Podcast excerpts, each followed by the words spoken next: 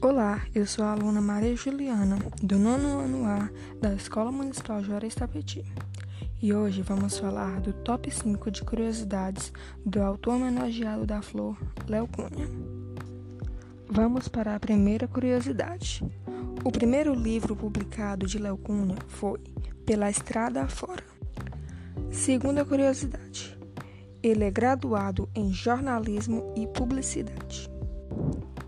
Terceira curiosidade: ele publicou também aproximadamente 50 livros infantis e juvenis. Quarta curiosidade: também traduziu mais de 30 livros de literatura infantil e juvenil. Vamos para a quinta e última curiosidade. Escreveu três peças de teatro. Bem, esse foi o nosso podcast de hoje. Tchau e um bom dia.